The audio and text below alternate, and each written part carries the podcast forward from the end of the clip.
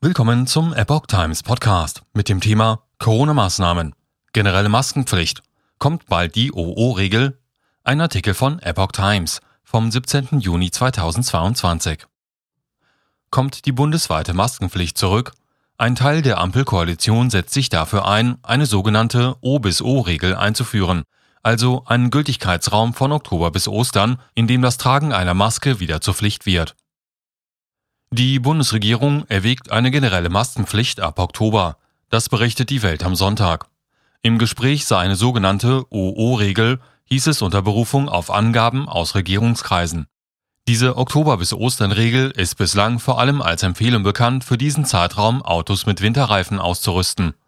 Die neue Maskenpflicht könnte dem Bericht zufolge weiterhin wie bisher in öffentlichen Verkehrsmitteln, medizinischen Einrichtungen und Seniorenheimen gelten zusätzlich aber auch im Einzelhandel und der Gastronomie. Eine Ausweitung auch auf Schulen sei noch offen, hieß es.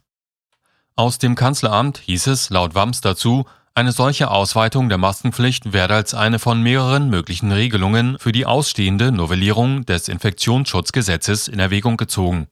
Zunächst solle aber, wie in der Koalition vereinbart, der Ende Juni erwartete Expertenbericht zu Wirksamkeit und Risiken bisheriger Corona-Maßnahmen abgewartet werden.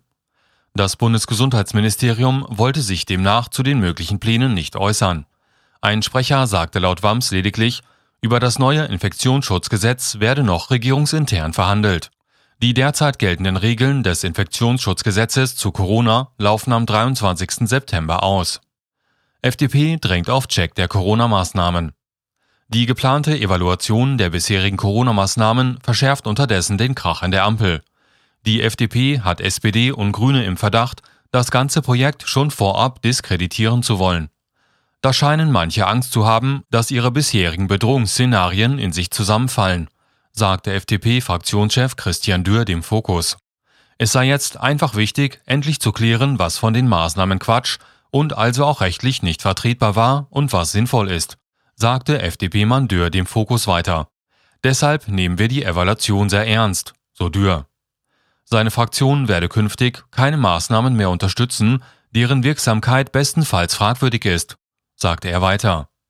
Derzeit prüft eine Sachverständigenkommission im Auftrag des Bundesgesundheitsministeriums, welche Maßnahmen in den letzten beiden Corona-Jahren überhaupt wirkungsvoll waren.